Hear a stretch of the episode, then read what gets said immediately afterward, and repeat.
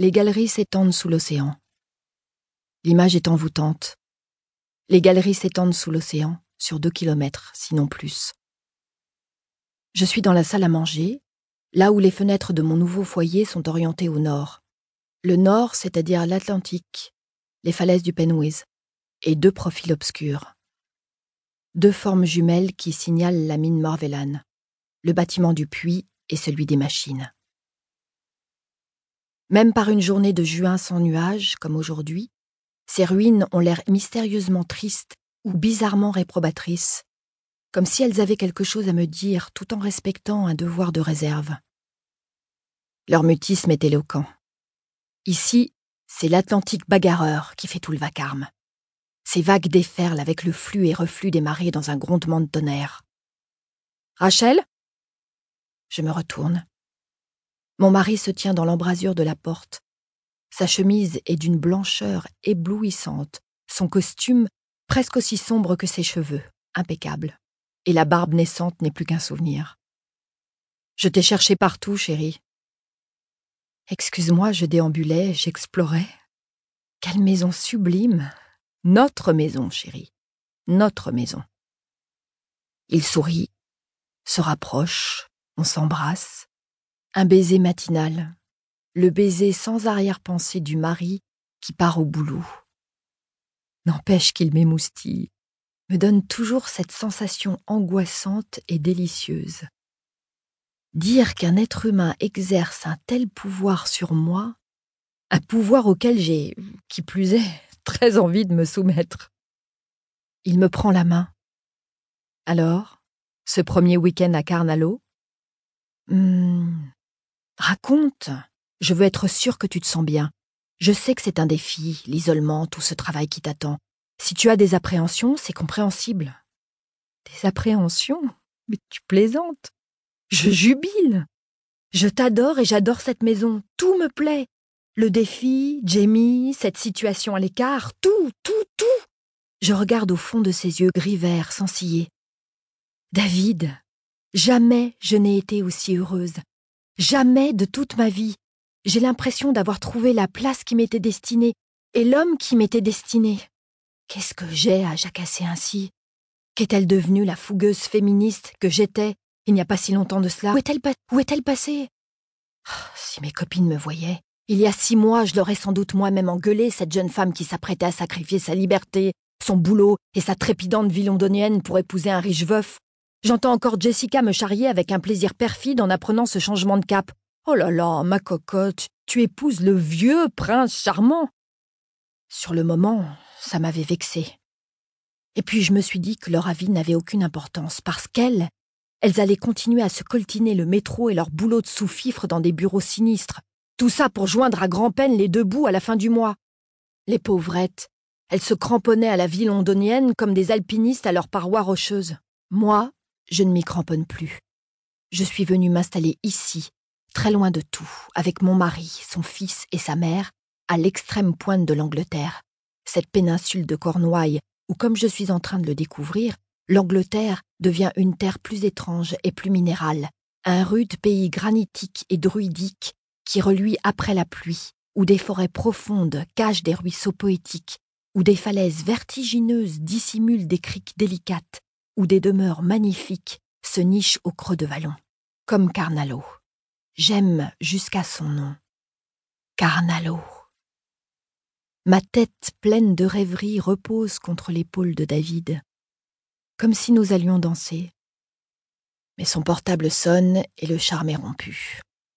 Il consulte l'écran et m'embrasse de nouveau en me tenant le menton à deux doigts, avant de s'isoler pour répondre. Ce geste a dû me paraître un brin paternaliste au début. Aujourd'hui, ça m'excite, mais j'ai toujours envie de faire l'amour avec David. J'ai eu envie de lui à dater du moment où un ami, Oliver, m'a lancé dans cette galerie d'art. Viens, je vais te présenter quelqu'un, vous devriez vous entendre et où je me suis retournée sur lui, ce grand gaillard qui avait dix ans et vingt-cinq centimètres de plus que moi. J'ai encore eu envie de lui à notre premier rendez-vous, le surlendemain, quand il m'a apporté mon premier verre, puis quand il a émis sa première plaisanterie galante, parfaitement calculée. Mais surtout, surtout, quand il a évoqué ce lieu et son histoire et m'a montré la photo de son beau petit garçon. Oui, j'avoue que c'est là que j'ai complètement craqué. Quand j'ai compris à quel point il était différent des autres hommes, et de moi. Moi, la prolo issue des quartiers pauvres du sud-est de Londres, qui s'en évadait grâce à ses lectures, à qui les armoires réfrigérées des supermarchés font aujourd'hui encore penser au temps où sa mère n'avait pas de quoi payer la note d'électricité. Nous étions dans un bar à Soho, passablement éméchés, à deux doigts de nous rouler un patin. De nouveau, il m'avait montré la photo de son petit garçon. Et c'est alors que j'avais réalisé, à ma grande surprise, que j'en voulais un comme lui. Avec ses yeux d'un bleu extraordinaire tirant sur le violet, et les cheveux noirs de son si chouette papa. Je voulais en apprendre davantage sur sa maison, Jamie, l'histoire familiale, et il s'était lancé. La maison est entourée d'une forêt, le bois des dames. Cette forêt recouvre tout le vallon, jusqu'à la lande qui le surplombe. Ok, une forêt. J'aime beaucoup les forêts. Elles se composent principalement de sorbiers, mais il y a aussi des frênes, des noisetiers et des chênes. Ces mêmes forêts existaient déjà à l'époque de l'invasion normande, puisqu'elles figurent sur les parchemins anglo-saxons. C'est-à-dire que nos sorbiers sont là depuis un millier d'années, dans notre vallée. Oui, et tu ne sais pas ce que mon nom de famille signifie encore, Nick? Au risque de t'étonner, David, figure-toi qu'on ne m'a pas enseigné les langues celtiques à l'école. Kerten signifie sorbier, ce qui veut dire que les Kerten vivent à Carnalo depuis un millier d'années.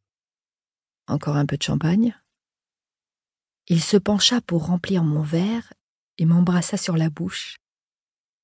Dix minutes plus tard, on s'engouffrait dans un taxi, et voilà, tout simplement. Les souvenirs s'estompent. Je reviens peu à peu sur Terre, David a conclu sa conversation au téléphone. Désolé, il faut que je file. Je ne peux pas me permettre de rater le vol de 13 heures, c'est la panique là-bas. Ça doit être agréable de se sentir indispensable. Indispensable? Je ne crois pas que ce qualificatif s'applique aux avocats, mais bon. Il a un sourire cynique. On nous paie des sommes folles. Alors, quel est ton programme aujourd'hui? Poursuivre mon exploration, j'imagine. Avant de toucher à quoi que ce soit, j'ai besoin de connaître les bases. Par exemple, je ne sais même pas combien vous avez de chambres. 78. Enfin, il me semble. David, tu t'entends? Comment peux-tu ne pas en être sûr? On les essaiera toutes au fur et à mesure. Promis. Retroussant sa manche de chemise, il consulte de nouveau sa montre de grand luxe. Si tu veux te documenter, les livres de Nina sont dans le salon jaune ceux dont elle se servait pour la déco.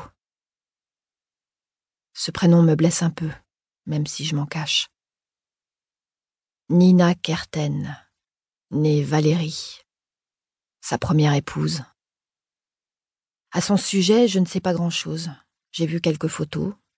Je sais qu'elle était très belle, très parisienne, jeune, chic, blonde, et qu'elle est morte accidentellement dans la mine Morvellan il y a 18 mois de cela. Et que son mari, et surtout son fils, qui n'a que huit ans, en souffre beaucoup, quoiqu'il s'efforce de ne pas le montrer.